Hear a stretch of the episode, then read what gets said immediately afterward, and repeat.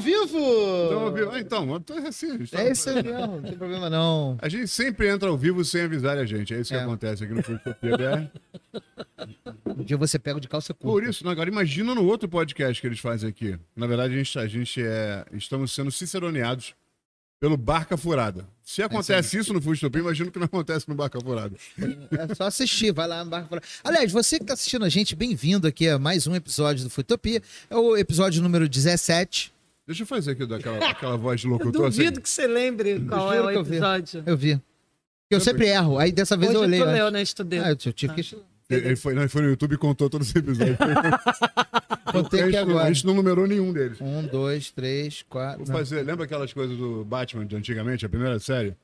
No episódio de hoje de Foodtopia, temos a presença inebriante da. Como é que você fala, Igor? Não, eu... Uma pessoa de garbo e Garbo elegância. Garbo e elegância. Também conhecido no mercado como Kátia Barbosa. Não, mercado internacional. Mercado, verdade, Eu re- recebi a comunicação Rece- alienígena. fazendo. Já fez comida pro Obama. Obama. Não, é, pois é, gente. Ela não não, falou com o Obama, não viu o Obama, não abraçou o Obama, não apertou a mão do Obama, não ficou nem na mesma sala que o Obama. Mas ela fez a comida que o Obama comeu naquele jantar. Eu, Jimmy, segundo o Guia Michelin impresso, ela é a rainha da comida popular brasileira. Jura? Juro por tudo que eu tô mais sagrado. Tá escrito, Michelin. publicado no Michelin impresso. Maravilhoso. Olha só, os outros chefes têm meras Gente, eu não, estrelas. tenho, não, tinha, não tinha noção do meu valor. Não, você não tem noção da quantidade de coisa que eu catei na internet aqui pra falar mal de você. Caraca. Quero ver aquele, aquele, aquele contratante lá falar que você é cara agora. É, você contratante que não tá querendo pagar o que as pessoas merecem, o valor das pessoas. Queremos você aqui também, hein? Isso é barato a beça. Mas você que tá assistindo a gente, entra aqui agora, curte esse vídeo, se inscreve no canal, badala o sininho. Badala o sininho aqui das, Belém, das Belém, notificações. Belém, Belém. Porque eu sei que você é fofoqueiro, você vai querer saber antes de todo mundo. Então, pra você saber antes de todo mundo, você tem que apertar o sininho. Cátia não para de rir. Aperta o sininho. Vem com a gente que a gente vai começar um papo aqui com a imperatriz da gastronomia brasileira. Não, rainha. Rainha. É, são, são, são políticos diferentes. É, na verdade, imperatriz é mais que rainha, não é? Não, é, são de países diferentes. Ah, É, entendi. Aqui é imperatriz, é rainha. você tava onde na quarta série? Eu te fale mesmo. Deixa Fora da sala de aula. Ninguém nunca me disse que era um programa de humor. desculpa. Não, não é. Mas não é de... Achei que o papo era sério. A gente, vamos, vamos mudar o nome pra Muditopia. Sério. Eu vou contratar um baterista pra ficar aqui só pra fazer isso. Já Não, que aqui tá a gente pode botar na edição, a gente pede, bota a Vocês mesinha já de estão com dinheiro pra pagar baterista? assim? Não, Não, não, a gente, compra, não. a gente compra no AliExpress. Bateria eletrônica programável. 153 com frete de 32 reais. Aliás, AliExpress, queremos você aqui, hein? Pode anunciar. Se você tiver uma birosca na esquina da sua casa, tiver afim, cara, procura a gente, na moral. A gente faz A plano. gente responde o próprio inbox no Instagram, porque a gente não tem assessoria. Ah, eu também. Eu também faço no meu, inclusive. Olha só, eu vou falar um negócio pra você, eu tô muito honrado de ter a Kátia aqui com a gente. Porque não parece, não, mas essa mulher é super atarefada. Trabalha, né, cara? Muito. Obrigado, Kátia. Obrigado por ter vindo. Obrigado por ter chutado aqueles três mendigos que estavam ali na porta para entrar aqui.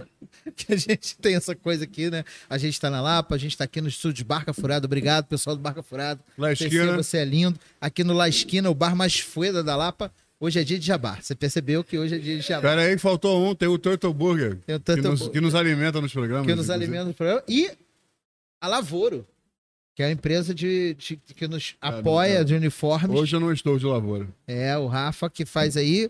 Inclusive, o Rafa preparou uma caixa super bonita que a gente vai enviar pra você depois, porque a gente atrasa as coisas mesmo. Com um avental de presente do A gente, a gente tem que pelo menos imprimir o Vale Presente. É. Não, não precisa imprimir, só pegar um rasga um pedaço do caderno, Papel escreve. de pão. Vale o.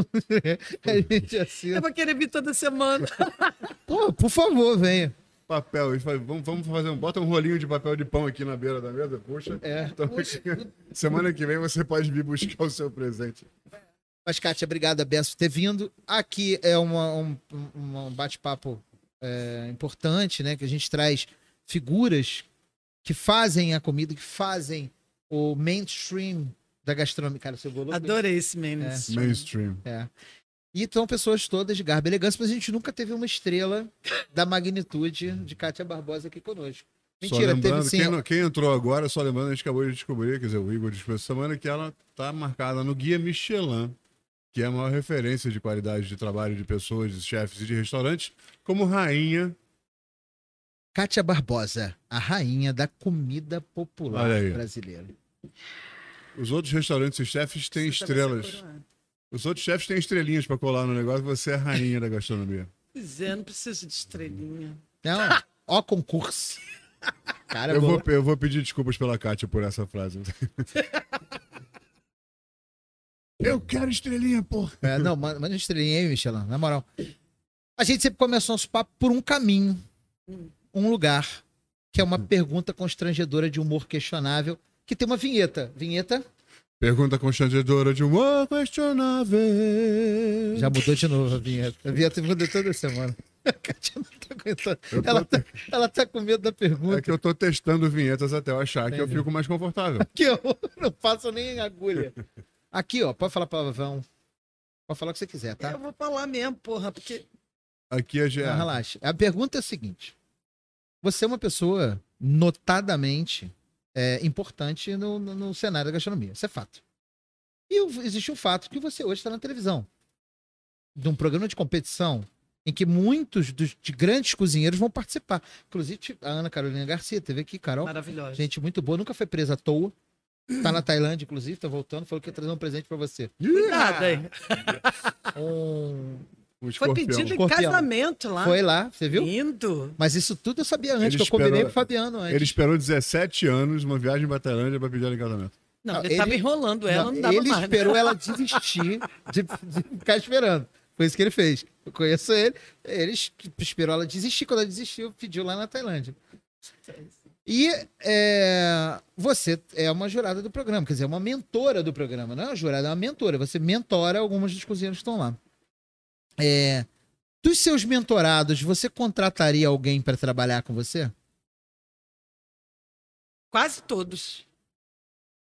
É uma molecada que tem muito, muito, muito, muito talento e são muito dedicados. E eu, eu, eu não é uma brincadeira quando eu falo isso. É, não e também não é para rasgar seda.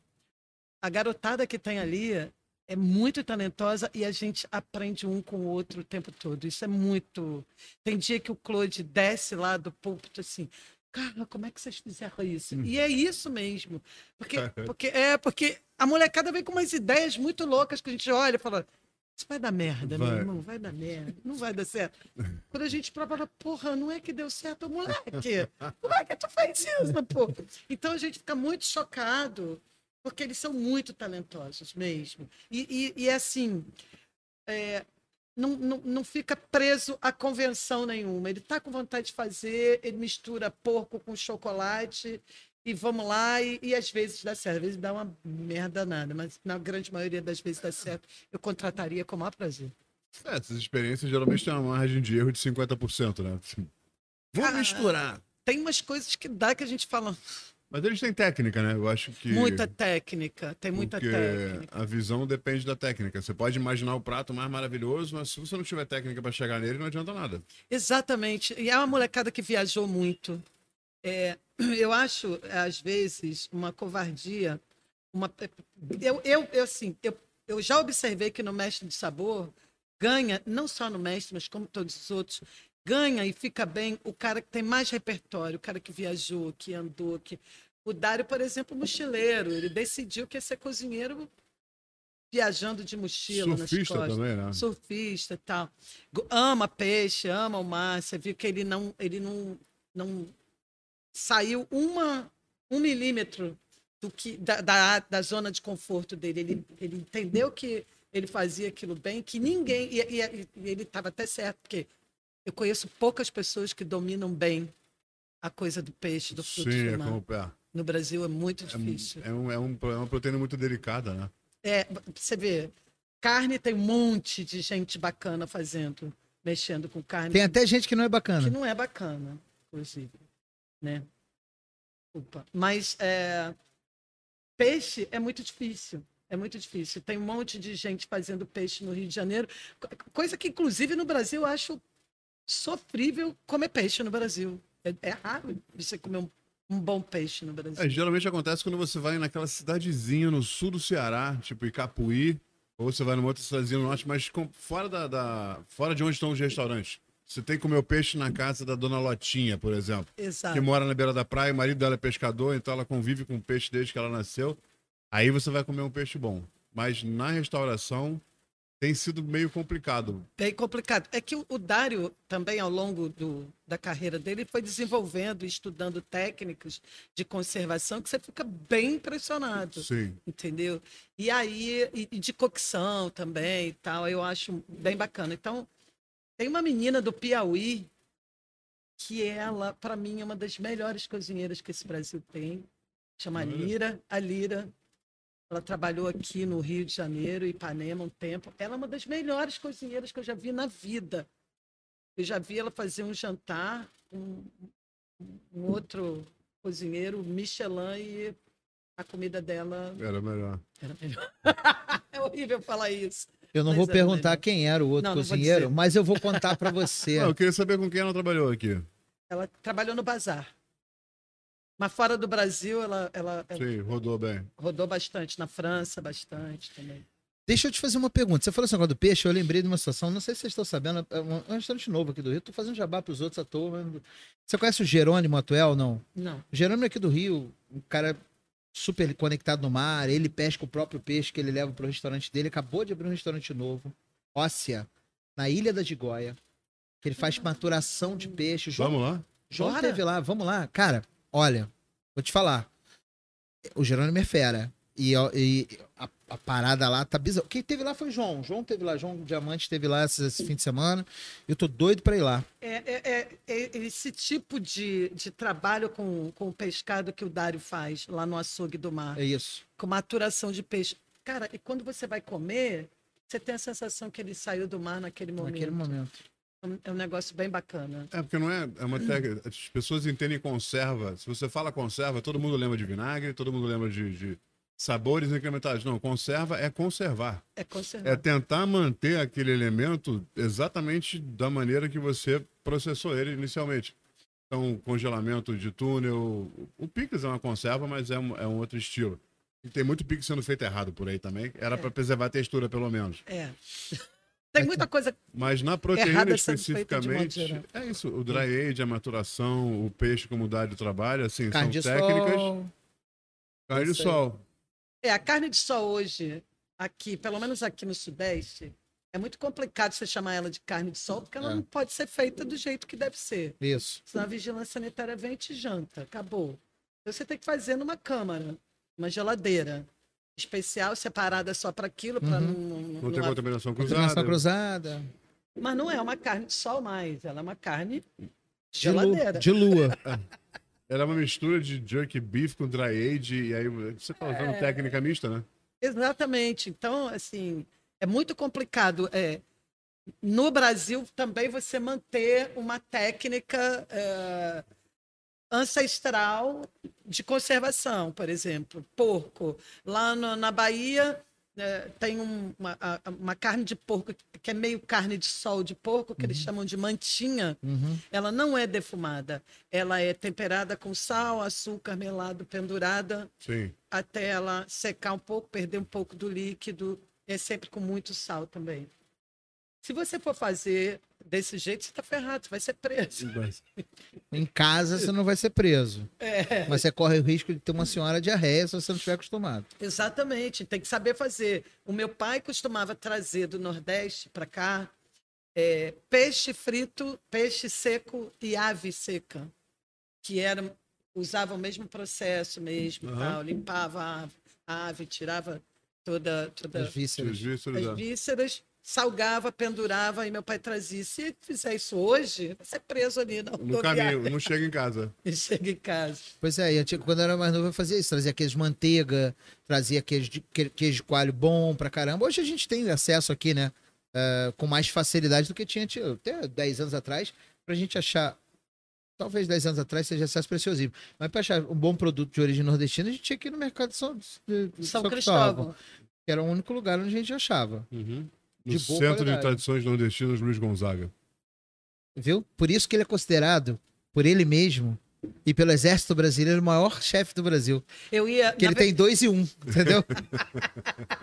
por isso que pelo Exército Brasileiro. Por causa da altura. Entendeu? Então, é por essas e por outras. Ai, meu Deus. Vem cá, você falou do seu pai, que seu pai trazia isso. Seu pai e sua mãe foram a sua maior faculdade de gastronomia? Cara, eu tive três pessoas que. Quatro, né? Que me, me inspiraram. Muitas, muitas pessoas me inspiraram no meu, na minha caminhada. Mas, assim, a minha mãe, né? Pela força, pela coragem, pela determinação e tal. Meu pai, na verdade, era o grande talento na cozinha lá em casa. Seu porque pai? meu pai. Meu pai, minha mãe fazia aquela comida caseira, sempre preocupada em não usar muita gordura, não usar muito sal, não usar, sabe? Não tem muito sabor, né? É, mas a minha mãe, não, até que tinha, mas a minha mãe era, ela, é, o que eu- a parte interessante da cozinha da minha mãe era a criatividade. Ah, Porque eram nove filhos e ela era- eles eram muito, nós todos éramos muito pobres. Minha mãe tinha que se virar nos 30 para para colocar comida na mesa, então tinha muita criatividade. Mas o meu pai era o cara do tempero, do sabor e da tradição. Meu pai tinha muito orgulho de ser nordestino. Né? Então ele, a gente, quando você falou, ah, centro de tradições, a feira nordestina, não tem só aquela. O meu pai ia para Caxias É.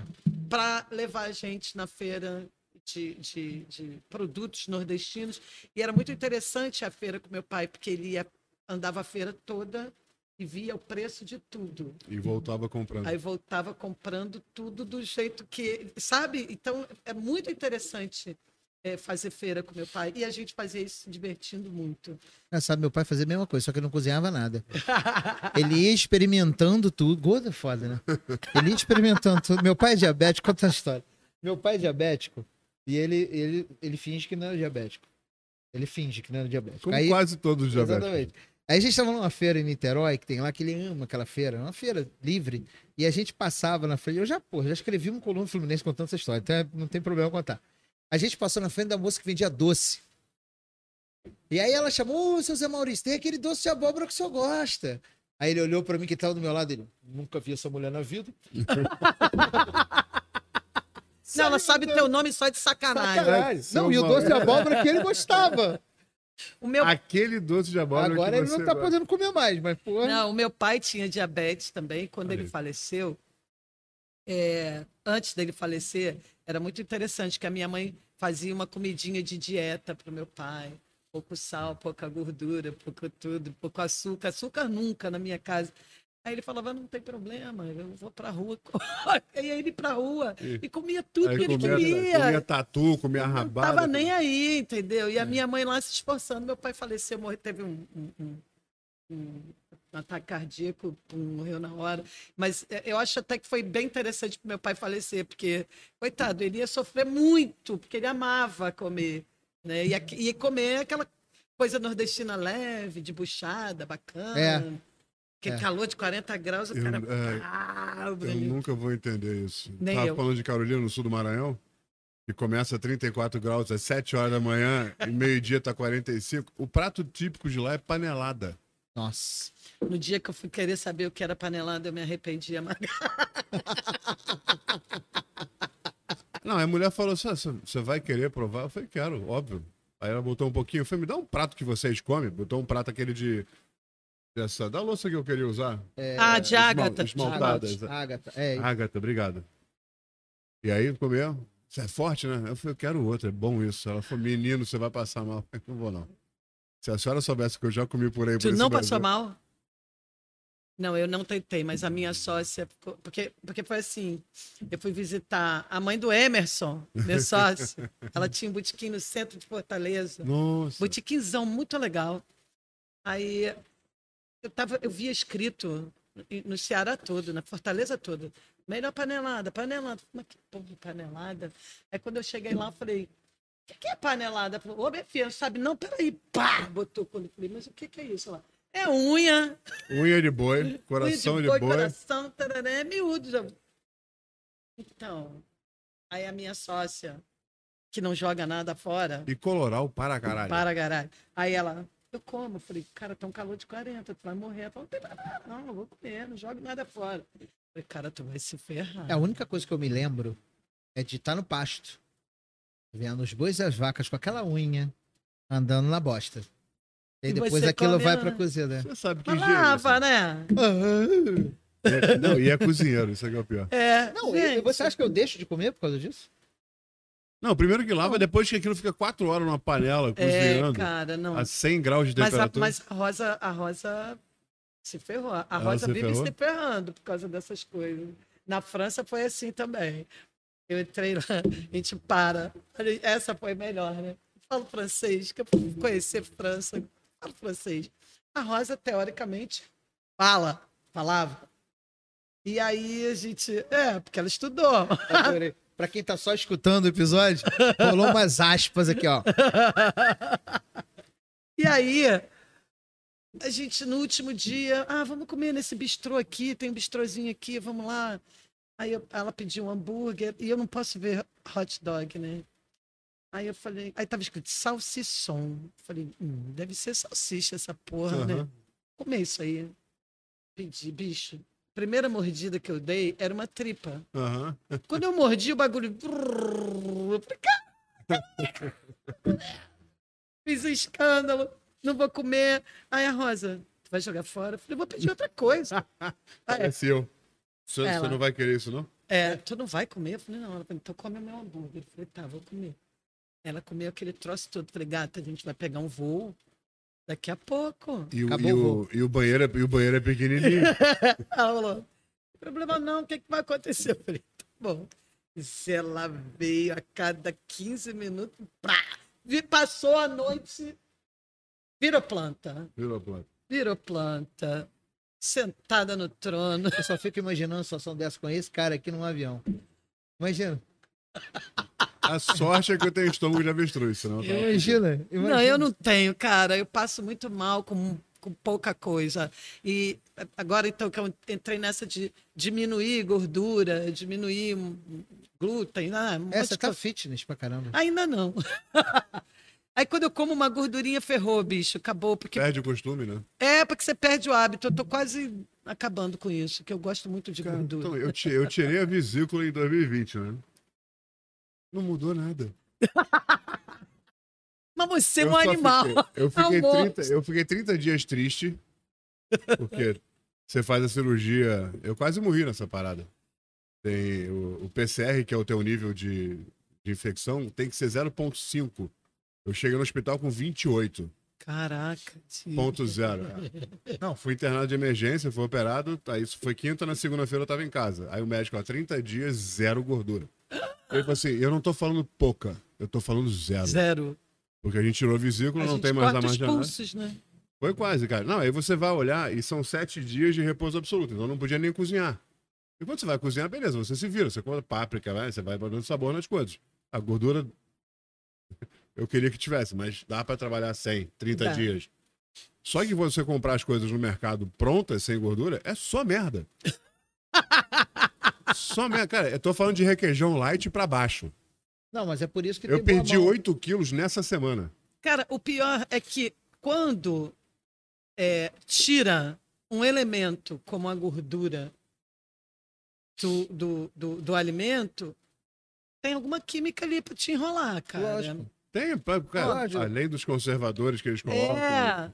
Assim, quando fala Isso às vezes ah, eles, biscoito diet, eles trocam por uma outra gordura que não tem medida calórica, né? A gordura vegetal, por exemplo. Tem, Peraí. tem tipos de gordura vegetal. Não, porque a medida calórica é a energia Aham. que aquele alimento te fornece.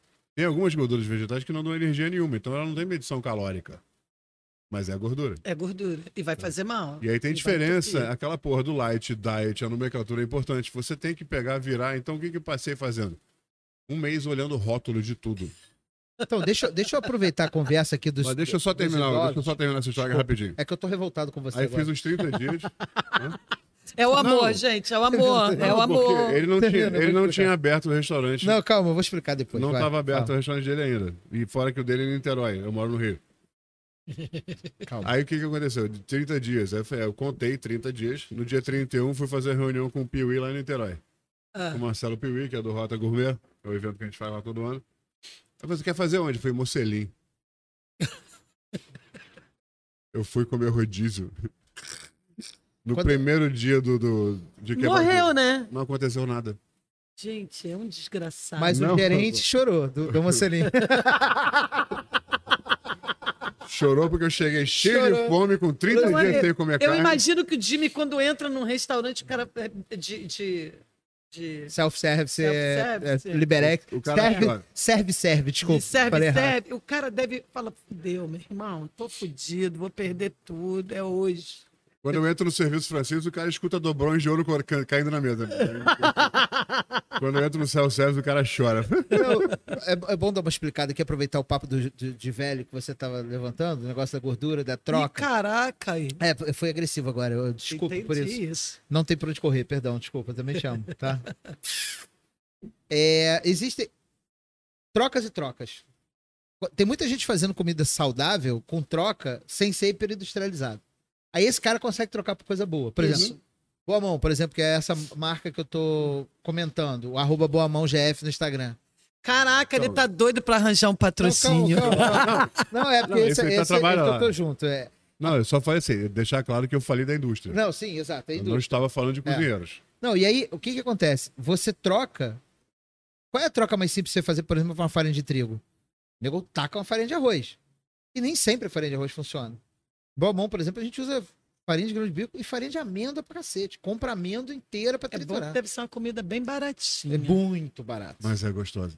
Caro pra caralho. Mas, mas o que acontece? Mas é isso mesmo. Porra, eu é, vou comprar, vou usa, comprar. usa manteiga aqui. Você vai comprar, não? Eu vou mandar pra você. Eu comi a torta, é boa para. Eu vou mandar pra você. Quero, mandar quero muito. E aí você tem uma série de, de, de alterações. Tem outras marcas que fazem isso também. Eu não, não, é, é, é tem bastante gente hoje no mercado. O mercado mais cresce hoje dentro da gastronomia é o de gastronomia funcional, gastronomia saudável. Você tem trocas inteligentes. Então, é, é, é, é, não é a troca que é o problema, é a hiperindustrialização que é sempre o problema. Quer dizer, o cara precisa que aquele troço seja muito barato. E a gente tá falando assim, um pão sem glúten, cara, pão sem glúten é difícil saber fazer. Um pão sem glúten de 300 gramas custa 30 reais, cara. Foda. É 30 reais. Custa é, mas, fazer. mas eu acho, não, por não, exemplo, que o pão, o pão de fermentação natural, com uma boa farinha, e ele já quebra a cadeia do glúten e já te ajuda bastante. Pra cacete. Sim, pelo Entendeu? menos 24 mas, horas. Mas né? se você não for celíaca. É, sim, celíaco, pro celíaco esse tá, esse tá fudido mesmo, tem que ser rico. Né? No meu caso, que é só uma questão de, de querer me manter um pouco mais, mais menos gordinha, é, o pão de fermentação natural resolve a minha vida. Eu, mas a gente estava falando exatamente de produtos industrializados. Que é o demônio. Ditos como uh, saudáveis. Ah. Pois é, produtos industrializados ditos saudáveis. Queremos você aqui também. Nem se defender. Me paga que eu te defendo. É, olha... Se pagar, todos nós defendemos. A gente, gente... Vamos, vamos, mudar de, de, de dedo para. É não, calma, eu tenho uma pergunta aqui maravilhosa para Deixa eu ver. Calma, não. Deixa eu ver só a prova. Aqui. Não, não tem, não. Deixa eu ver Presta só a prova. É, eu quero saber de você o seguinte: você é conhecida no mundo inteiro como a grande criadora do bolinho de feijoada. Ponto. Você acha que essa foi a grande criação que deu guinada da sua vida? Com certeza. Não tenho a menor dúvida. Porque você tem outras coisas maravilhosas. É, às Cara, vezes eu fico triste, que as pessoas só me veem como. Nada, eu sou apaixonado pelo bolinho, o bolinho de PF. O bolinho de PF, é, é muito bom. PF é bom pra caralho. Todo, é. o de camarão, o de. Qual outro você tem de Ah, essa semana eu fiz um incrível. Eu fiz, em homenagem à cidade do Rio de Janeiro, eu fiz um prato que as pessoas acham que o Rio não tem comida tradicional carioca. Lógico que tem. Óbvio que tem. Primeiro e mais famoso, vamos ver se você sabe. Não, eu tô olhando a pauta. Eu, nasci, eu nasci em Houston. Filé Oswaldo Aranha. Aê, moleque! Porra. Você sabe. Que nasceu, ah, nasceu aqui do lado, inclusive. Aqui, no, na Lapa. No Senadinho, no Senadinho. É, a gente... é porque eu também Eu fiz um bolinho de Oswaldo Aranha. Mas eu pesquisei antes também. Ah. eu fiz um bolinho de Oswaldo Aranha. É um filé bem picadinho, só com uma salteada para ele manter texturazinha e tal, não, não pode ser muito passado, também não pode ser carne moída. Aí fiz um- uma massinha de arroz, servi com purê de alho, alho eh, laminado, Aham. frito e muita batata portuguesa. Eu tô com uma raivinha sua. Eu também tô, com, tô de dieta também. Caralho. Pois é. Eu tô tentando passar do estágio baleia letárgica pra baleia gentil. Então, Pra orca. não, mas tá, vem cá, isso, isso tá à venda agora? Não, isso aí foi. Eu faço um monte de, de brincadeiras com a comida brasileira Não. e eu acho ótimo. Mas, isso foi aonde? Eu fiz aqui. No Catito ou no Aconchego? Não, eu fiz só para Fez pra fazer. ah, para fazer. Então os mortais não têm direito a comer. É, vamos ver. Quando tiver assim. Teu aniversário eu mando. Meu aniversário é dia 1 de abril, cara, é uma data Caraca, maravilhosa. vai levar. Junto com quem? Quem mais faz aniversário primeiro, viu? Agora meu jabá. Ana, Tu? Ana Maria Braga. Ana Ana Maria Maria Braga. Gente, é muita gente legal de abril, hein? Não foi Menos isso que eu eu. quis dizer de você. É, entendi. Já tava preparado pra isso. Tô acostumado Não. com bullying. Mas assim, eu, eu às vezes fico é, meio é, ressentida, não sei se é ressentida a palavra, fico meio triste de, das pessoas perce- é, só perceberem o bolinho de feijoada. É, eu uma vez fui fazer um programa de TV e aí me falaram assim, o que, que você odiaria ver um- um- uma equipe fazendo para você? Eu falei, bolinho. Tu deixou o celular cair. Porque eu tenho tanta coisa que eu sei fazer, tanta coisa que eu gosto de comer, que o cara que fizer bolinho está diminuindo assim a meu, minha É capacidade de percepção. E teve um que fez, né? Ele me Sempre odeia até tem, hoje. né? Sabe quem, né? O... Ele vai ficar puto, André Mifano, cara. Ele manda um bolinho de barô. Eu falei, porra, André. Na, na hora, Bolinho, na hora, na hora do, do, do, do, do, do programa lá e tal, bicho, eu não sabia quem tinha feito, eu não sabia mesmo. Escolhi lá o meu prato e tal. Quando eu saí, eu falei, porra, me fã. Logo bolinho, meu irmão. E de baroa que eu faço. Melhor que o teu, desculpa. Fizesse qualquer outro bolinho, Pô. né, cara? Entendeu? Então, é, eu acho legal é, ter criado o bolinho e ele ser tão bem aceito, virar patrimônio da cidade e tal, muito maneiro. Mas eu, eu sou cozinheira de outras coisas, entendeu? Lógico. Já recusei prêmio do melhor bolinho da cidade. Falei, não vou lá receber, não. Você já sabe que a minha É percepção mesmo? foi Peraí, peraí, diferente. peraí. Você viu que ela recusou um prêmio? Recusei. Mas- Melhor bolinho da Farma- cidade. É, The very best bolinho of whole city. é porque eu- eu- eu- naquele momento eu percebi que aquilo tinha acontecido porque eu tinha que estar lá. Tipo, ah, Inventaram. Ah, entendi. Criaram. com a Cátia Barbosa. Ah, dá um prêmio de melhor bolinho pra É. ela. Eu falei pra ela, falei, não vou não. Pode Cê- tirar essa merda daí, porque eu não vou. Eu lembrei do episódio com o Eric Naco. O Eric teve aqui com a gente, né? Ah, maravilhoso. Inclusive, se você não assistiu, vai lá, assista aqui no Histórico. Eric contando que ele é o melhor do mundo para ganhar prêmio. Que nego Criados. inventa, que nego inventa.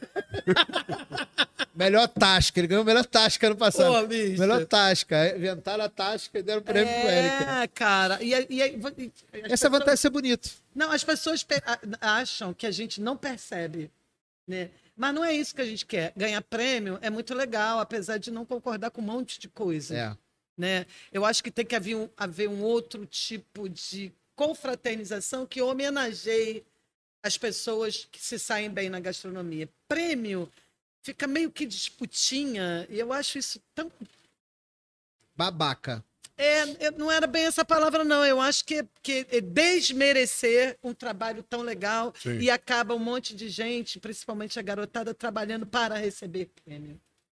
É, tem uma galera que só Ah, trabalha acho que o trabalho com uma prazeres da mesa, por exemplo, é melhor que, Que é- simplesmente mês Exato. a mês na revista Exato, esse é um trabalho fantástico. elege de- alguém de que eles não falaram ainda pra falar naquele mês. Tem que ter uma É, capa, três E, páginas. não, e, e super apoia a garotada que está começando. Eu Sim. acho que, que é isso que a gente precisa. Prêmio, não sei, é- assim, é muito ruim falar isso, porque as pessoas podem falar, ah, porque você não ganha muito tempo. Pô, mas vai lá ver minha parede, nem, nem tem mais lugar para pôr, entendeu?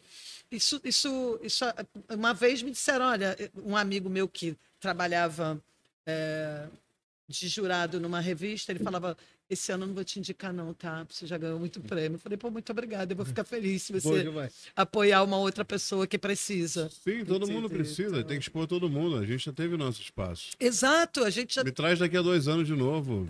Né? É, mas se não trouxer também. Eu, eu acho que o importante hoje é a gente manter qualidade de trabalho. Isso é mais difícil. É, verdade. Entendeu? Então, se, se hoje uma revista, um jornal, sei lá, uma, que, que, aplica prêmio, falar, falar, pô, Kátia, que prato novo legal que você fez, pô, merece ser premiado, eu vou achar ótimo. Agora, me dá, porque acha que a Kátia é uma pessoa muito importante na gastronomia é, do Rio de Janeiro. Ela Kátia... tem que estar tá lá nesse prêmio, brother. Ah, mas a gente já premiou todo mundo. Ah, inventa alguma coisa para colocar. É. Nesse melhor ano bolinho. eu percebi, foi melhor bolinho. Eu falei, não quero não, porque eu sei fazer outras coisas além dessa porra de bolinho. Mas deixa eu te fazer uma pergunta, você está falando de prêmio. Em que momento da sua carreira você se sentiu mais premiada? Não por um prêmio, mas de repente por uma situação. Por exemplo, em 14. Eu vou chorar. Em, em 14, eu ouvi dizer que a senhora foi cozinhar na Dinamarca. Fui. Que foi aplaudida de pé por uma porrada de chefes estrela Michelin. Também. Não foi? foi? Eu fiquei sabendo essa história. Conta essa história pra gente. Bom, é assim, tem duas pessoas Cara, que... Cara, eu tô me sentindo emo... o leão lobo da gastronomia. ok, ok. Não, a, pr a, primeira coisa muito emocionante de cozinhar para uma pessoa muito importante foi o pai do Claude Trogru. O Claude, uh, o Claude levou ele no aconchego, naquele pequenininho, e ele, um amor de pessoa, comeu tudo e ainda pediu para ensinar ele a fazer escondidinho. Então, eu acho isso de uma humildade, é isso me emocionou absurdamente, eu chorei muito. E agora, o MED, é, você vê, né? Eu, eu ia passar, se você não lembrasse. Eu fui convidada pelo Alex Atala para fazer uma palestra lá no MED. E, e foi muito bacana, porque na verdade eu não fui para cozinhar, eu fui para contar a minha história. Né? Quando o Alex me convidou, ele, eu falei, cara, que isso, tá louco, não tem condição de cozinhar lá. Ele falou, desce do palco, você não vai cozinhar não, mulher. Você só vai contar a tua história. Eu falei, ah, beleza, tá bom, vamos lá. E aí foi, foi, foi o ano dos brasileiros no MED.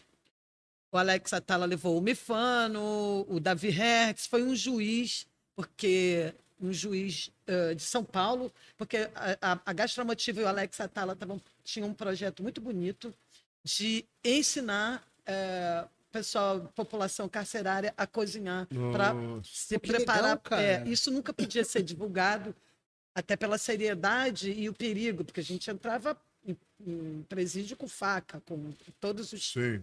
Era um negócio sério, então não podia ser divulgado. Então a gente foi para lá para fazer, para contar essa história. Tinha um outro cara, muito gente boa, que criou o Instituto Data Favela, que trabalhava com pesquisa de população uh, de favela.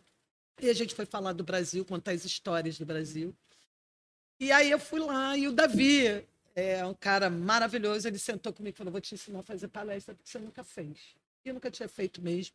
E ele foi lá, desenhou um círculo, dividiu em quatro, dividiu a minha ele, é ele é muito cabeçudo. Ele falou: Eu quero que você saia de lá. E aí eu já estou quase chorando. E ele falou: Eu quero que você deixe uma pergunta. Porque essas pessoas precisam ficar pensando em você durante muito tempo e na pergunta que você vai deixar, vai ficar ecoando na cabeça delas.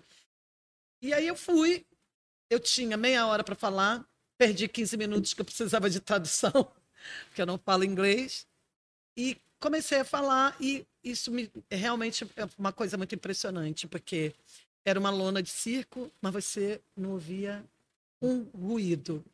Isso já me impressionou muito, porque era tudo escuro, eu também não via as pessoas, só tinha uma luzinha assim acima da minha cabeça e elas me viam. E quando eu acabei de falar, eu fiz a pergunta e fui-me embora. Quando eu virei as costas, porque o Davi falou: não olha para trás, deixa a tua pergunta e vai embora. E eu fiz, e eu escutei um. Eu, veio uma pessoa gritando muito, me abraçando, gritando e chorando. E quando eu consegui uma luz, era o, o Máximo Botura. e, e, ele gritava, bravo, bravíssimo, bravíssimo. E eu, e eu falei, gente, quem é essa? Eu não conseguia, era uma pessoa me abraçando. E aí ele puxando todo mundo para todos os grandes chefes, assim, que eu admirava muito. Né? Eu pagava pau para todos eles. E aí, isso foi realmente muito emocionante, mas o, o, bacana foi falar de Brasil, foi falar de cultura brasileira, foi falar da força que, a, que, que a comida brasileira tem e que essa, essa força da, da comida, da gastronomia, ela pode mudar a vida das pessoas, mudar o mundo, mudou a minha, né? Então, assim, hoje, no Brasil, uma pessoa que não teve acesso à educação, mas cozinha pra caralho, ela pode se dar bem. Pode. Eu só estudei até a oitava série. Ah, Kátia, não parece, você tem um português bem razoável, porque eu estudei em escola pública e naquela época a escola pública era bom pra caraca, entendeu? E tive professores incríveis. Então, eu, eu acho que tem.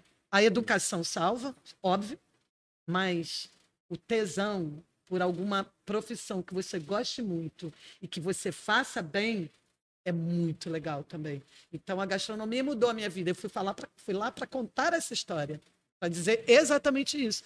Que hoje, um analfabeto, um semi-analfabeto no Brasil, que cozinha para caralho, pode se dar bem para caraca também, entendeu? Sim, e mudar a história da vida dele e ser inspiração para mais um tantão de gente. Então a gente precisa parar de achar que é só jogador de futebol, principalmente no caso das mulheres.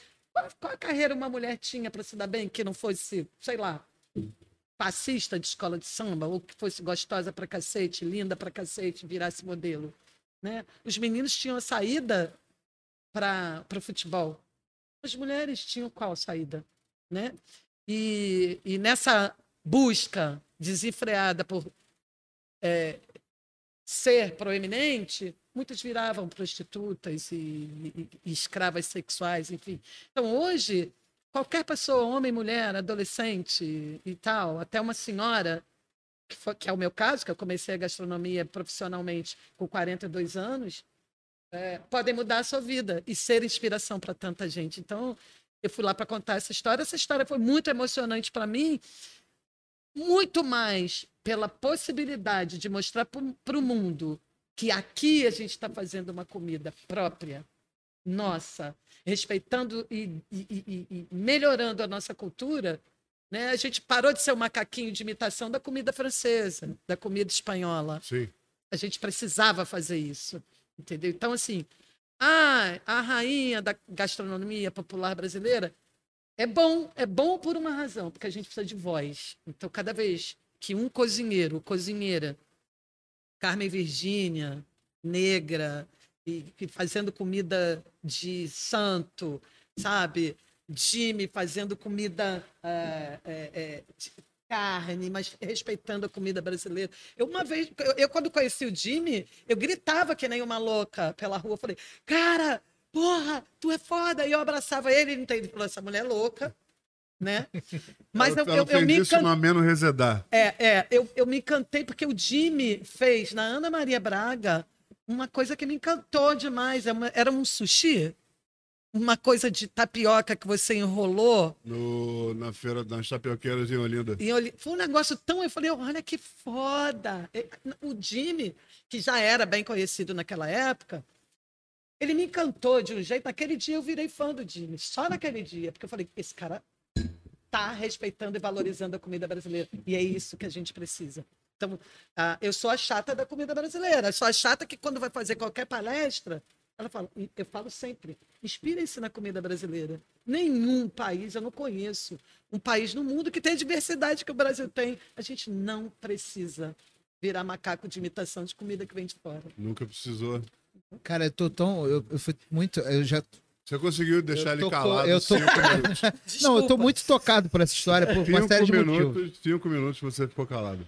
Não, é, uma das coisas que me deixou eu fiquei arrepiado mais emocionado também com essa história é porque eu não, não falei isso aqui, mas é, nessa quinta-feira agora, depois de amanhã, eu começo um curso gratuito que eu estou ministrando em Niterói para jovens em situação de vulnerabilidade, para capacitação de jovens. Então, assim, estou conseguindo apoio de uma galera aí, Mário Louças, ah, não vou falar o nome de todo mundo, não, senão depois eu falo. Vai, no meu Instagram. Pode me chamar, Mas eu, eu tô fazendo um pesquisa, é um, um embrião que a gente está lançando para trazer é, é, uma perspectiva diferente. Possibilidades. Para uma opção de gente que talvez não tivesse perspectiva. E isso é muito emocionante, porque é um trabalho é que eu estou me sentindo com uma responsabilidade de fazer ele bizarro. Porque é muito bonito você abrir esse precedente, você abrir esse flanco para alguém que de repente não tinha perspectiva Ele de não vai ser solar! Ele tá Não, solando! não, eu, eu- eu choro com, com propaganda de, de margarina, mas eu, eu não.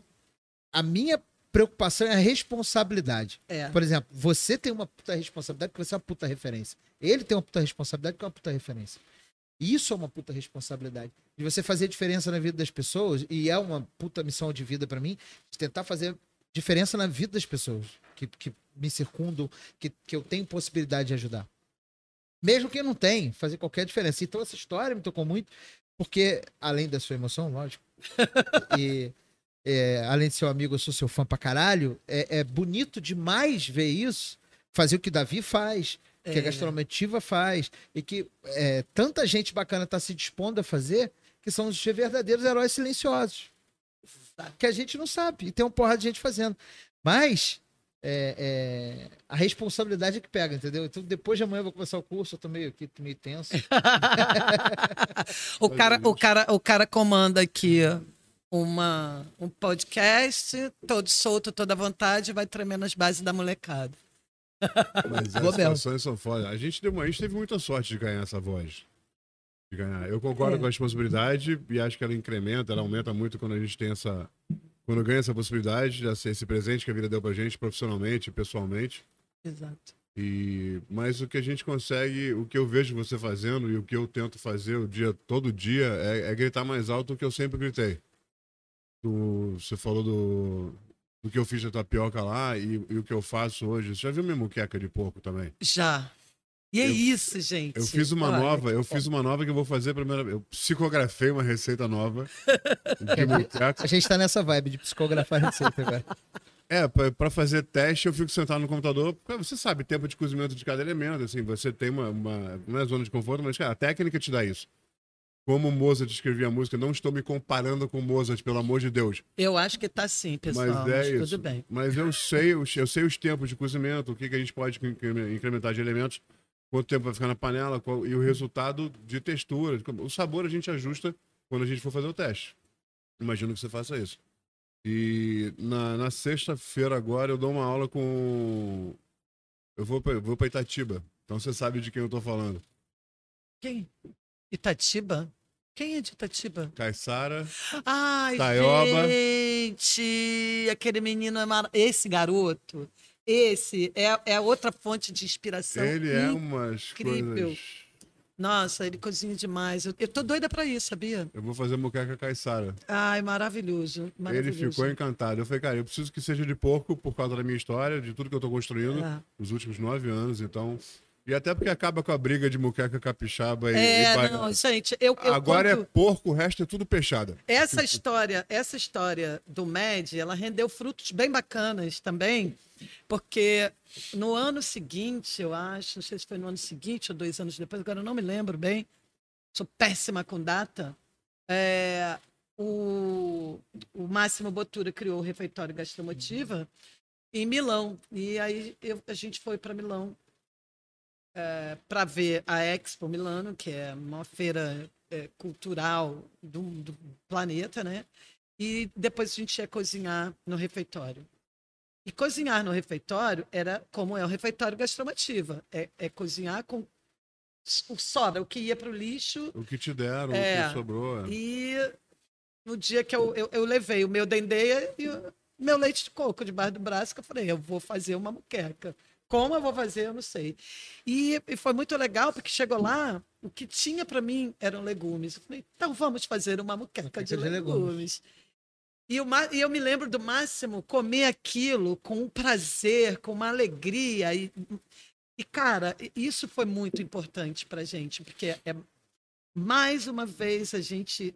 Eu, eu adoro viajar, já gosto muito de viajar, amo, mas quando é viajar para falar de comida brasileira, aí. Tem coisa melhor, né? Bicho, é muito bom.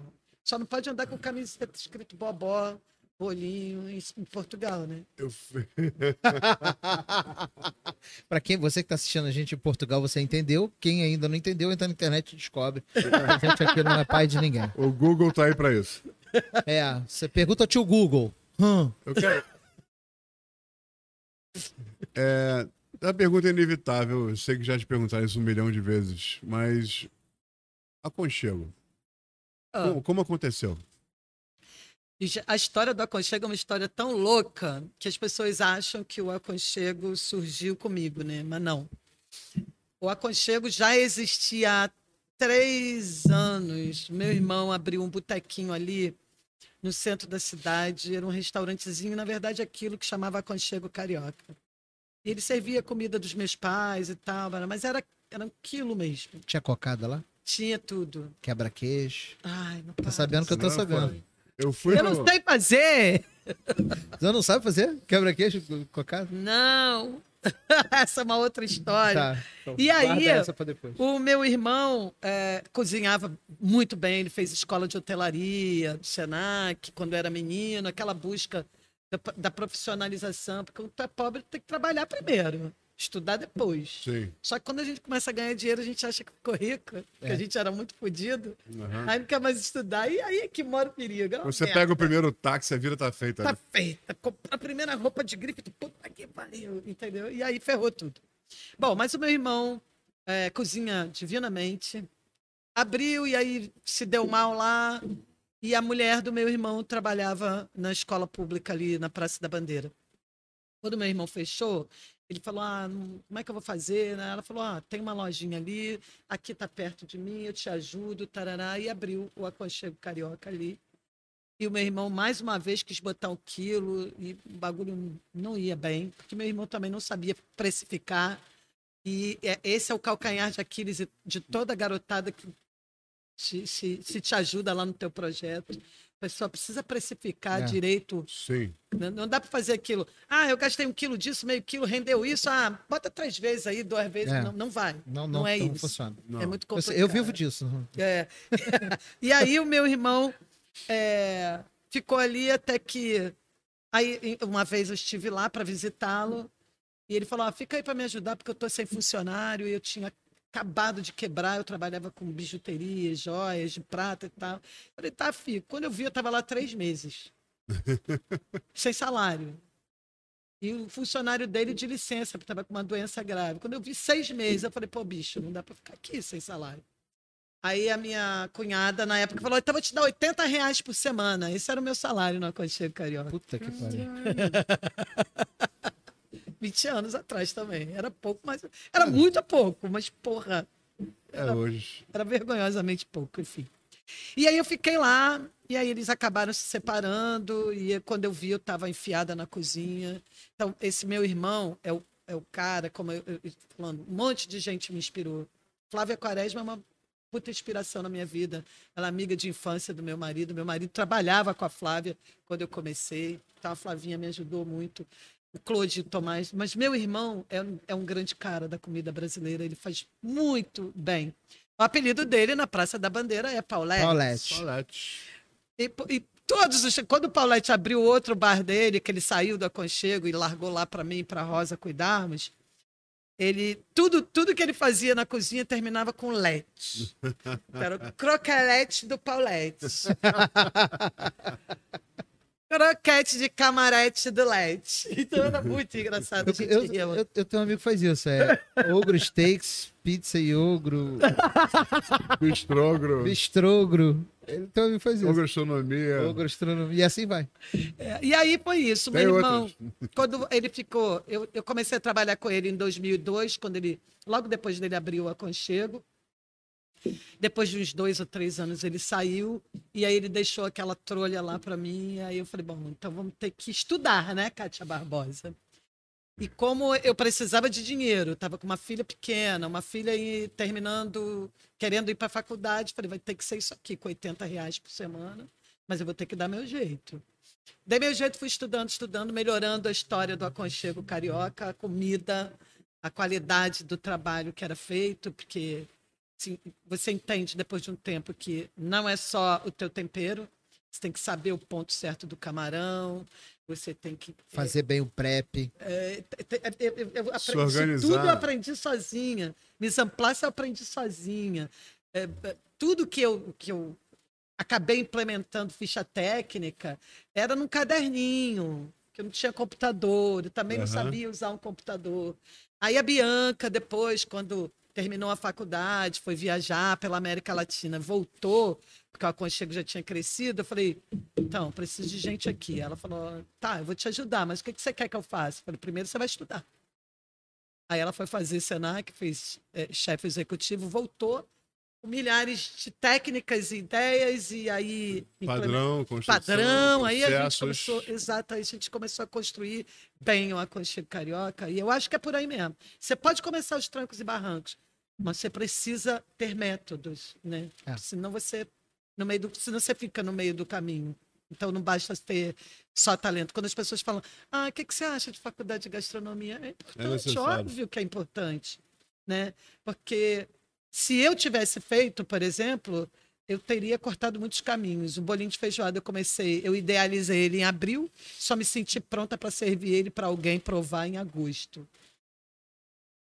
Foi tempo, Abril, hein? junho, julho, quatro meses aí. E a, gente, meses. e a gente montando cardápio em duas semanas. É, hoje, hoje, hoje se você falar, Kátia, eu, eu quero abrir um restaurante assim, assim, assim, dá uma sugestão de cardápio, eu faço isso em uma hora. Aí eu vou Vou desenvolver. cozinha, fazer os É, processos. Aí eu vou fazer os processos, vou levar aí ah, umas três semanas. Mas faço. Mas naquele tempo, um bolinho. Então, faculdade é importante, sim. É Primeiro, pela, claro. pela, pela relação que você cria com as pessoas, né? Que Aquelas pessoas vão estar no teu mercado. Então, você já cria uma coisa bacana ali, social, bacana. Né? E depois pela informação mesmo, porque né, inteligência, eu costumo dizer que nasce com o sujeito. E a faculdade te dá informação. Mas essa informação Faz, é faz você saber usar essa É inteligência. exatamente. Então, é- Mas agora eu fiquei muito curioso para saber a história do quebra-queixo da não é seu, nada demais. seu pai fazia quebra-queixo com a cara. É, o meu pai ganha, criou a gente vendendo cocada, cuscuz e quebra-queixo pela, pela, pelos subúrbios da cidade, lá no Rio de Janeiro. Lá, em Pa- é, Ramos, Bom Sucesso, Olaria, Penha, Inhaúma, aquela coisa ali. Você nasceu aonde? Eu, nasci, eu morava, eu, eu fui criada em Ramos. Eu, eu nasci na maternidade de São Cristóvão, mas fui criada o tempo todo lá em Ramos. Do lado do cacique de Ramos. Não, é, do lado da Imperatriz Leopoldinense, Aí, na mesma pronto. rua. E pronto. Meu pai era muito severo, não deixava a gente ir pra rua, tal, a gente brincava junto em casa e tal. E meu pai foi criado, foi criou a gente fazendo isso, vivia disso. Então, desde pequena já ralei muito coco, sentava em cima daquela colher cheia de coisinha para ralar coco para ajudar meu pai. Com o leite, a minha mãe roubava lá os leite de coco do meu pai. Eu lembro sempre do arroz de Maria Isabel quando eu conto essa história, que a mulher roubou lá uma carninha do alforje do marido, a minha mãe roubava o leite de coco para fazer cuscuz, aquele cuscuz de fubá. Ela botava uma suquinha e aquilo no café da Não. manhã era genial. Muito louco. E aí, Fiquei com vontade danada agora. ninguém nunca quis, ninguém nunca queria ser igual ao meu pai, porque ele era pobre, muito pobre, num barraco, sofrendo muito. Ninguém quis aprender o ofício do meu pai, óbvio. A gente queria ser Nem ele queria ensinar, ele não queria isso para vocês. Ele, é, ele, não, ele não fazia questão de ensinar, porque ele também queria o melhor pra gente. É E. Minha mãe achava que a gente tinha que estudar, e o meu pai achava que a gente tinha que trabalhar, mas trabalhar em outra coisa, que fosse mais, né, bem remunerada que aquilo que ele fazia. E resultado, ninguém sabe fazer na minha casa. Cuscuz, cocada, eu quebro aqui. Cuscuz eu faço. Opa, pelo amor de Deus, eu, eu tiro onda com tapioca. Mas foi baseado no cuscuz do meu pai, que eu brinco hoje de fazer pipoca de tapioca, faço tiramisu de tapioca, Uh, eu faço um monte de tralhas com tapioca. eu já eu tenho, eu tenho, usei a receita dela. Assim, eu não sei se você sabe esse detalhe da informação. Eu liguei pra Kátia uma vez, tem uns. Eu acho que tem uns oito anos já. Oito ou nove anos, talvez mais. Eu fui fazer o meu primeiro festival gastronômico. Foi em Campos de Goitacazes, no Rio de Janeiro. E era o festival de petiscos. Jura? Minha primeira aula em público. e eu falei, cara, eu não sou de petisco. Aí eu, É. Kátia Barbosa, liguei pra Kátia. Você me cede? Aí eu expliquei o que era uma aula, não sei o que. Você provavelmente não vai lembrar de tudo que aconteceu depois disso. E, e aí, quando você falou da Bianca, das fichas técnicas, eu lembrei por causa disso. É... Ela claro, a hora que você quiser. Só fala com a Bianca, que é ela que tem as fichas todas, e ela te passa. A Bianca me passou duas, é, duas lâminas de Excel Eu pedi o PFinho e pedi o bolinho de feijoada porque era o que ia me dar, ia me dar sucesso na aula e tal. E eu lembro que a aula Doido foi. pra copiar meu bolinho. Brincadeira. E aí eu peguei, e aí assim foi, Kátia, foi meio que um fiasco. Falando bem baixinho aqui, ó. Já rolou, você nem percebeu. E aí eu fiz a aula, aí foi minha primeira aula, eu não fazia ideia. Eu fiz com o Alessandro Heller, que é o coordenador da faculdade da UVV lá, esse é ele que me chamou, eu tinha feito uma matéria com ele e tal. Eu dei, eu fui, eu tava tão preocupado com a aula, eu tava tão nervoso o que, que eu ia fazer, a minha aula durou 15 minutos. Eu expliquei, eu tinha feito todo o prep, fiz, aí tinha degustação, tinha que fazer para 50 pessoas, o pessoalzinho que tava na frente, aí tinha a audiência do festival que tava atrás e tal. E fiz, o, fiz os bolinhos, expliquei rapidinho, assim, 15, 15 minutos, não passou disso. Eu falei, obrigado, gente, não sei o quê. Aí a secretária de cultura tava atrás de uma pilastra, assim. Mas você precisa falar mais. Eu falei, eu não tenho mais o que falar. Ah, conta a sua história. Eu falei, ninguém quer escutar minha história. Alguém levantou o braço aí, eu quero. Mas se fuderam que eu falei mais uma hora e meia. ah, mas é Mas, maravilhoso. enfim, é, obrigado por isso. Eu tenho... Ai, Você nem, tava- nem lembrava disso. Minha gente. primeira aula. Obrigado, Gente, Bianca, pela ficha A técnica. minha primeira aula foi um vexame total, porque eu botei o liquidificador na tomada, o bicho explodiu. Eu nunca mais vou esquecer disso. Mas eu não, não perdi o rebolado. Falei, ih, gente, olha só, tá vendo? Só porque pobre chegou, já dá um negócio quebrado aqui pra Não, que pobre passar assim, vexame. É tá? 110 ou 220? A gente nunca pergunta, né? Nunca pergunta. Hoje em dia Mas em pergunta. evento é sempre É 200. sempre 220 por causa do gerador. Exato. Inferno. Agora a gente aprendeu. É só olhar a tomadinha vermelha.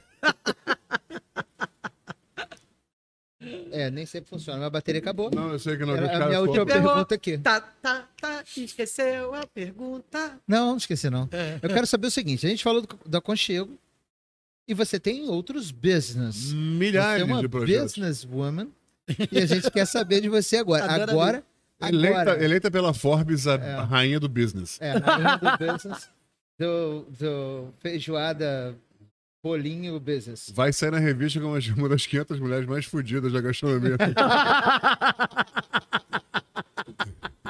Cara, Por aí, por aí, por aí. fala um negócio. a, gente, a, gente, a gente deve hoje mais do que nossos pais ganhavam. Ah, com certeza. Não tem a menor dúvida. Não, Mas eu, eu tenho um, um cunhado que ele diz que a gente conhece o tamanho de um homem de acordo com o tamanho da dívida, dívida, que é. ele tem. Então, bicho.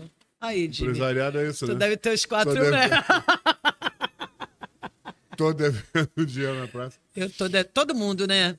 É... essa pandemia foi muito impactante. Foi, foi, Foi, foi, foi bastante. Eu vou, eu vou te falar, durante a pandemia trabalhava eu e um funcionário meu para pagar aluguel. Então a gente decidiu, ficava só eu e ele o dia inteiro. A gente produzia muito, aí fazia delivery para poder manter. E aí, rolou o delivery? Tá rolando ainda o delivery? Tá rolando o delivery. Agora já caiu bastante delivery, né? Mas agora, a gente. Eu, eu- eu- eu- aconteceu uma coisa engraçada que eu estava querendo fazer há muito tempo. Eu acho que isso pode ser. Eu nem sei, vamos ver como vai ser. A gente está industrializando o bolinho de feijoada com uma empresa grande. Quer dizer, que. Calma, gente, não é Seara nem Sadia, não. Mas você tem, você tem Mas a se sua, Seara e Sadia quiser, Não, não pode mais, aqui. agora não pode mais. você tem a sua fábrica, quer dizer, Eu lá, tenho, eu tenho uma, uma cozinha, as meninas chamam de fábrica lá, mas é uma, é uma cozinha uma cozinha de industrial produção, sim. de produção bem legal. Só que eu nunca consegui, nunca tive coragem, na verdade, de fazer o bolinho numa máquina. Porque eu queria aquela coisa pedaçuda, de você morder a couve e a couve vir esticando. Eu acho lúdico, engraçado, maneiro e surpreendente. Então eu nunca. Então, eu- é, é- é muita mulher trabalhando, isso não, isso não dá volume. Com, se não tem volume, não tem dinheiro. é. Porque as pessoas hoje, elas querem comer, mas elas querem gastar pouco. Entendeu? Então, quando chegou o momento do bolinho de feijoada aqui, chegou a proposta, a gente quer industrializar o bolinho, a gente tem uma máquina boa para fazer. Eu falei, primeiro tem que ver a máquina boa. E me levaram lá vai sair. no interior dos Cruz Credos, num lugar que chama Lagoa Formosa, depois de Patos de Minas. É longe, hein? É longe. É hoje. O cara tinha lá uma máquina, gênio. Quando eu vi a máquina trabalhando, quando eu vi o bolinho que saiu dali, eu falei, cara, pirei meu cabeção. Por que, que eu não tenho uma máquina dessa? Porque ela custa um milhão. Falei, ah, então tá. Ah, Entendi por que, que eu não. Não, assim, o cara custa um milhão de dólares. Tipo, Muito bom. Mas é, agora vai ser e industrializado através dessa agora, agora a gente deve fazer lançamento essa semana. Não, sei, não podia nem estar falando, mas eu, eu sou bocuda mesmo. Falou, o que, que você falou? Não entendi. Que- que- que- Não, o que, que foi que eu. Hã? O quê? A última, a última coisa que eu lembro é o Obrigado. Pedrinho. Pois é, então a gente agora a gente consegue popularizar um pouco mais e distribuir para o Brasil inteiro, porque aí as pessoas vão parar. Ai, faz bolinho no México e não traz pro que cheirar mobim, sei lá, entendeu? Vai ter. Vai ter, no, vai ter no varejo agora. Agora vai ter, vai ter em supermercado, vai E é só abrir o saquinho e fritar. É só abrir o saquinho e fritar. Ah, a Kátia faz pré-frito. Pô, gente, qual é, né? Que pré-frito nada. Não, vamos, para frito não. vamos fritar lá na hora. Mas, mas com a marca Catita. Catita. E aí vai ter no Brasil inteiro. Vai ter no Brasil. inteiro. América Latina, se Deus quiser. Latam. Você vai ser presidente de uma empresa Latam. Não sei, né, gente? Porque às vezes a gente acha que uma coisa vai dar muito, muito, muito dinheiro e ela não responde. Acho que, na verdade, eu acho que é. A ideia, eu já estou com 60 anos, já trabalhar um pouquinho, diminuir só o ritmo. Né? Eu, eu hoje não aguento três horas de cozinha em pé.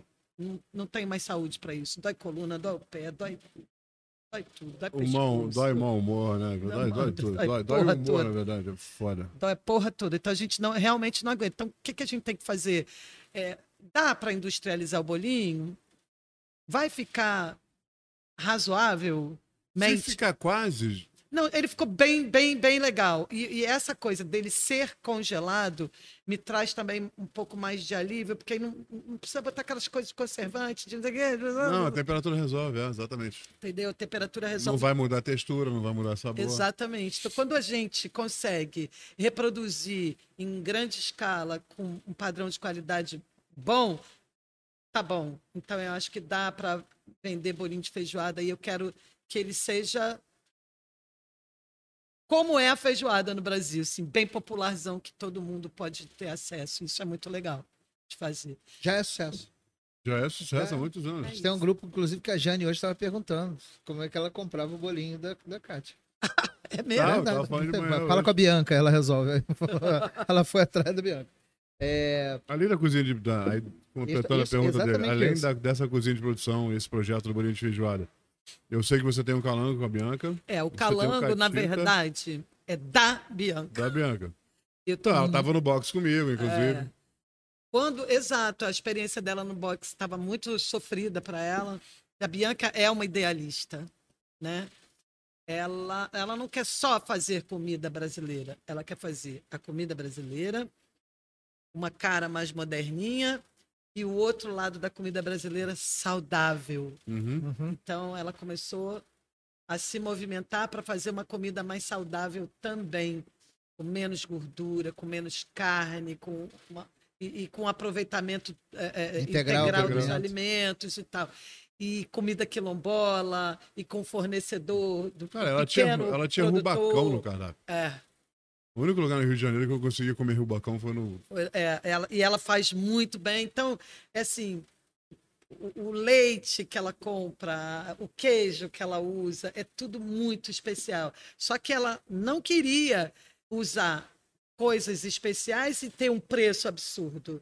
Ela queria que continuasse. Então, assim, o calango é dela, é a alegria dela. É, eu, eu- depois de tanto tempo ver a Bianca empenhada de fato em alguma coisa que ela ama, que ela, que ela liga, cara, tu não sabe o que, que eu fiz, tá maneiro pra caralho. Isso é muito legal. Até a voz é da Porque- Bianca. igualzinho. Quando a Bianca saiu da faculdade, ela foi fazer estágio com o Claude Trogro. Nossa.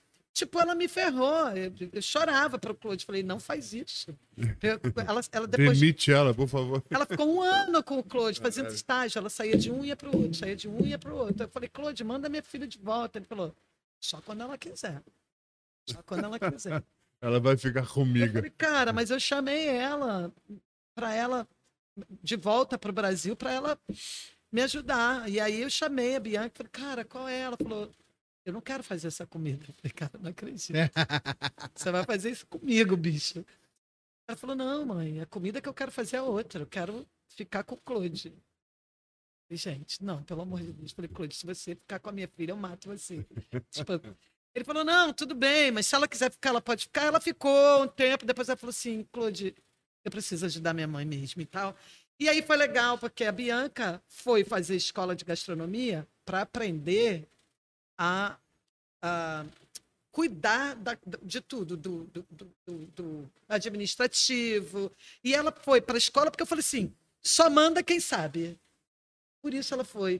Então a gente perdeu uma jornalista, graças a Deus, mais ou menos, e ganhou uma cozinheira moderninha que se comunica Mas se ela é jornalista, ela pode escrever o livro da sua vida já, né? Não vai dar certo, não.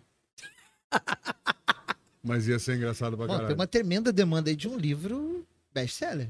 A gente podia, inclusive, fazer uma versão... Nome, Catita. Não, eu faria uma versão em quadrinhos, inclusive. Caía, ah, cara, não brinca não, que o projeto é exatamente isso. ok, ok, Leão Lobo! Sabemos fofoca!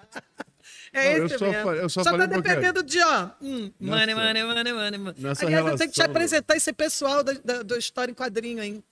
Precisa. Os caras são muito maneiros. Pô, mas pra fazer uma revista do Jimmy tinha que fazer em A3, assim, gigante. A4. A3, assim. Porra, sacanagem. Não cabe. Eu não tô cabendo em foto 3x4. Você tem que olhar assim.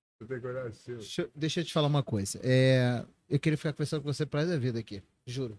É, Mas vamos pro bar agora. É exatamente isso que a gente vai fazer. Mas, é, a despeito disso, porque você não pode beber, porque você é uma mulher. Não, não, pera, pera que tem mais, tem mais um negocinho dela que.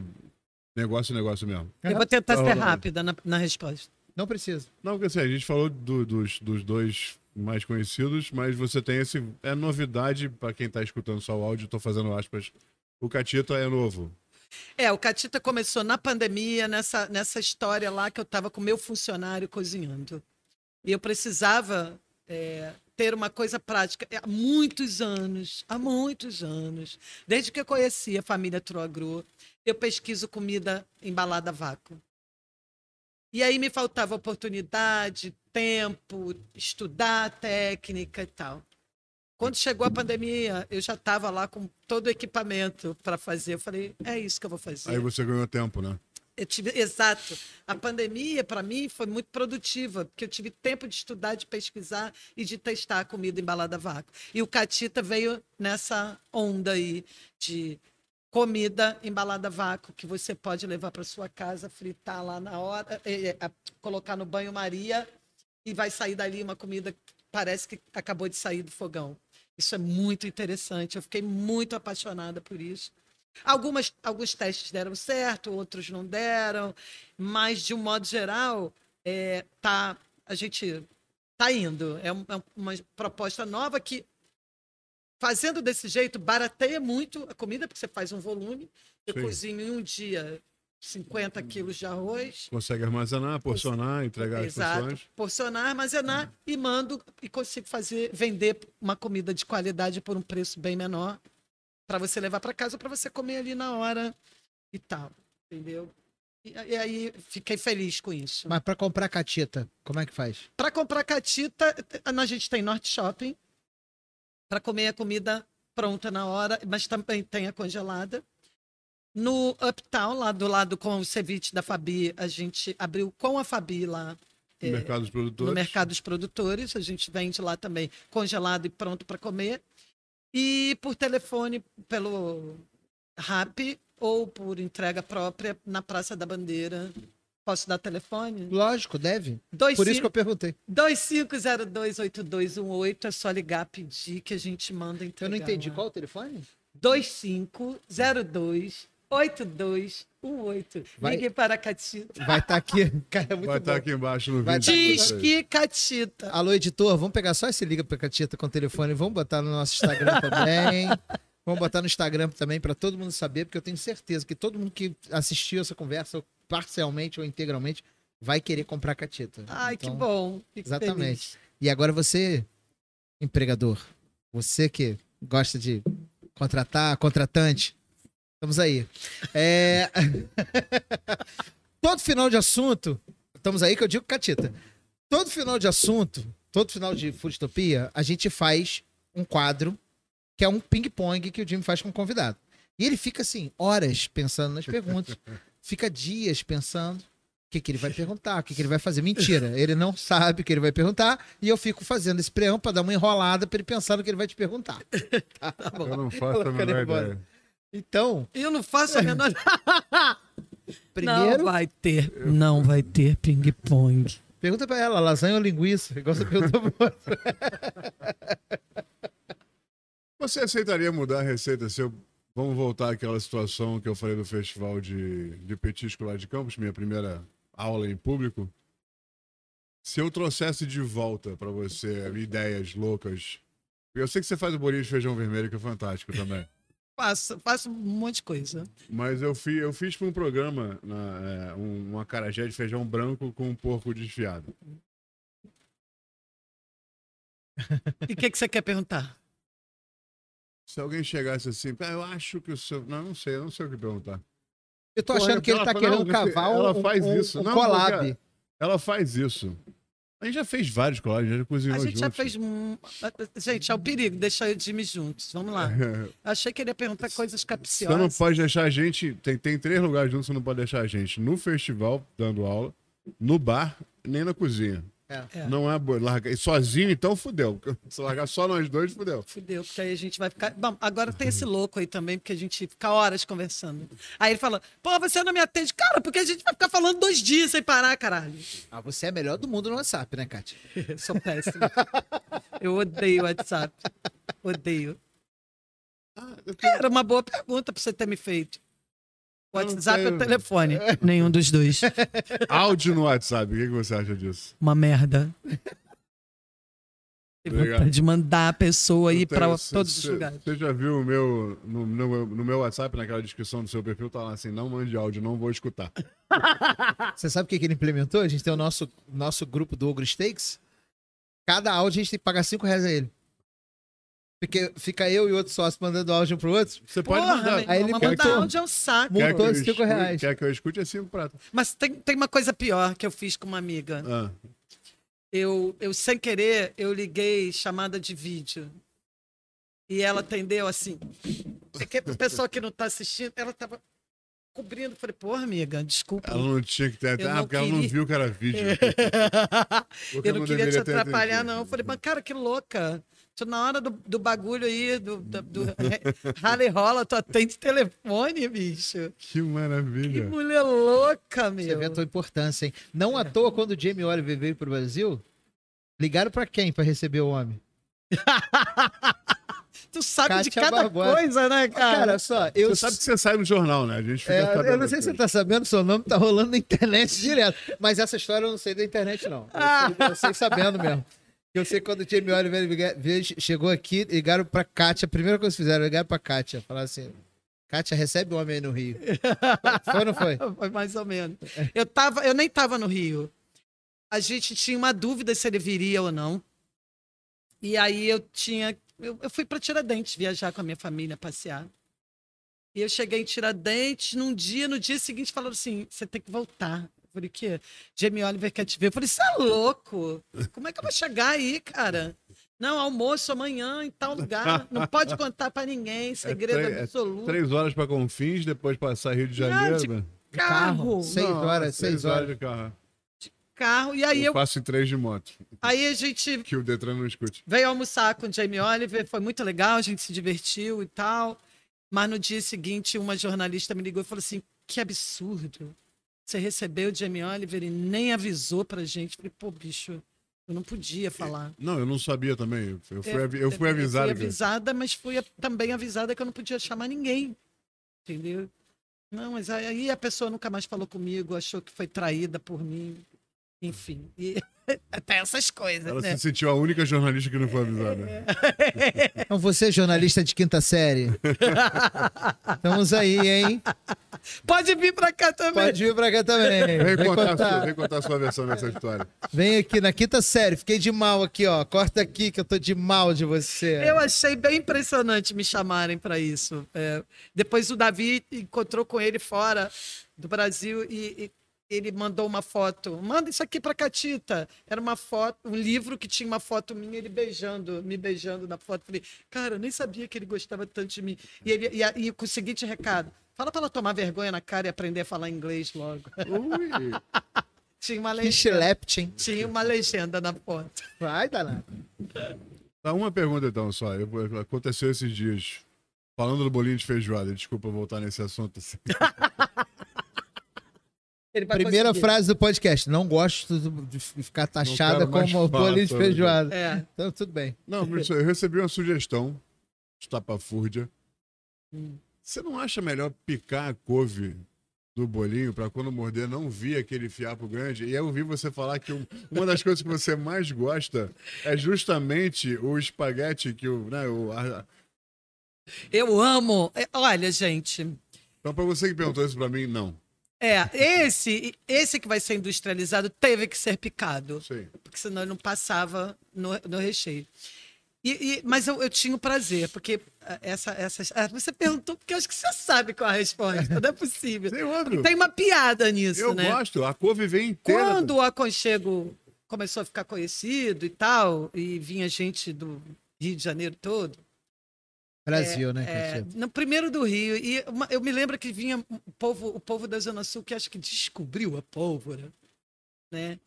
E aí eu gostava de ver aquelas mulheres todas lindas, aqueles caras todo arrumadinhos, assim, tipo, comer o bolinho de feijoada e começar a fazer feio, porque é, é ruim comer feijoada.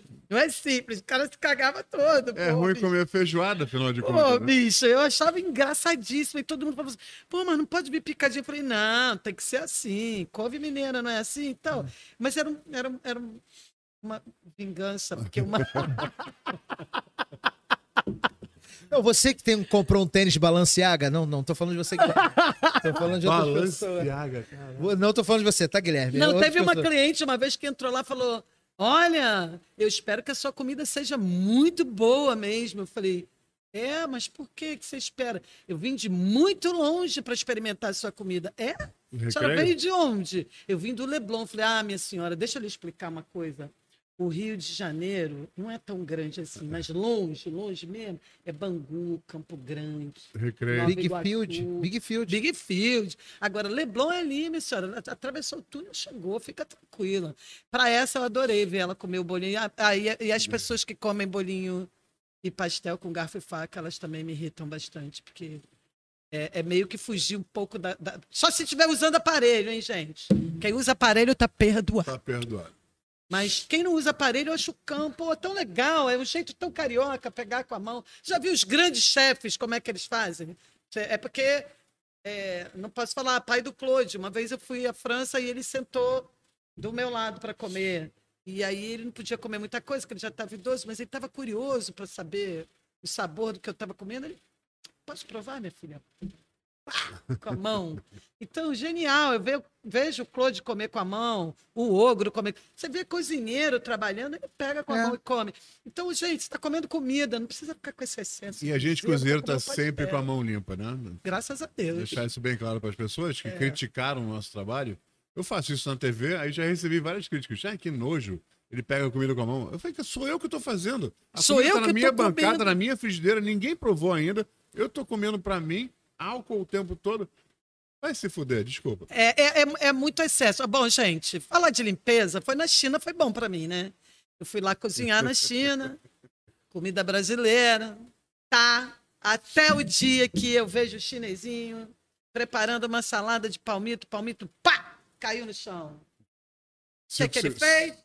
Cinco segundos. É a lei dos cinco segundos, passou no avental que estava podre e botou. Eu fiquei muito chocada. Chamei o chefe, falei, chefe, você tá louco, cara. Você precisa chamar a atenção desses caras. Não, fica tranquilo, fica tranquila nada, irmão. Você tá louco, não pode. Fica tranquilo, eu sou de Ramos, irmão. Mano, porra, porra é essa, rapaz? Se fuder pra lá, rapaz. Aí o cara foi e chamou a atenção do chinesinho lá.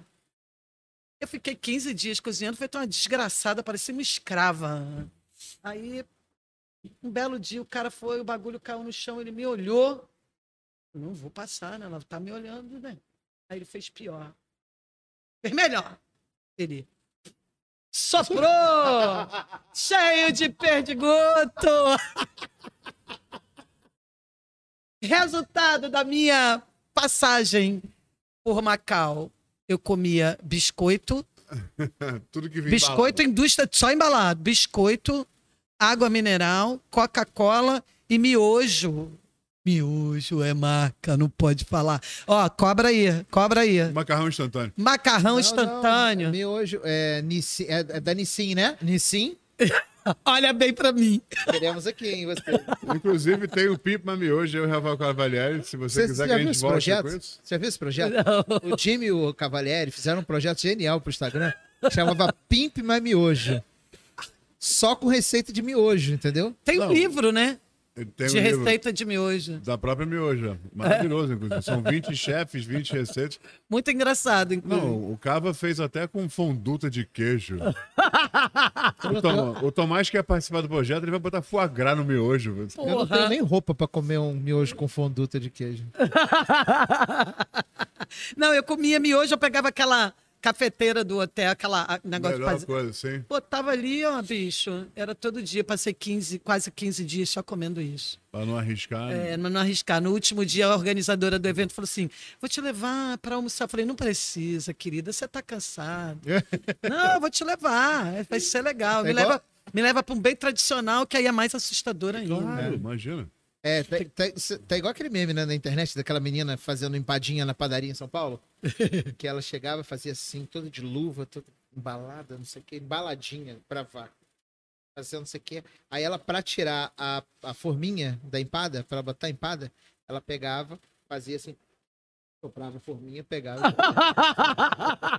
toda embaladinha a vácuo. Ela pegava, soprava. Pois é, gente. Então, a primeira a gente tem que parar com esse excesso de zelo, de, de, de cuidar. O cozinheiro, ele precisa, ele tá o tempo todo com a mão na água. Tá cozinhando. Sim. Não existe mais cozinheiro que coça. Você, só, você coça o saco? Não. Eu não coço, Não cara. tem tempo pra isso não, cara. Eu não tenho nem tempo de coçar saco. Eu comia, eu, eu tinha um cara lá que vendia cachorro quente na Tijuca, que o povo falava que ele coçava. Posso falar, gente? Coçava o cu com a mão. Eu falei, bom, mas tem que coçar o cu com a mão mesmo, né, bicho? Ele vai coçar com o quê? Com palito? Com a Imagina você pinça, com, a- né? com a salsicha. Pô. Maravilhoso. E você vai saber, sabe que você vai ser obrigado a voltar aqui, né? Eu, eu falo muito, gente. Não, Eu não, não. Você vai Quer- ter- Não, a gente quer que você volte. A gente quer que você volte. A, a obrigação é porque a gente quer que você volte. Porque é muito legal estar aqui, né? Ah, É Eu a- adorei. e a parte mais legal, a parte que a gente vai sair agora e vai pro bar, essa vai ser. Você não vai acompanhar esse ao vivo. Gente, não vou acompanhar.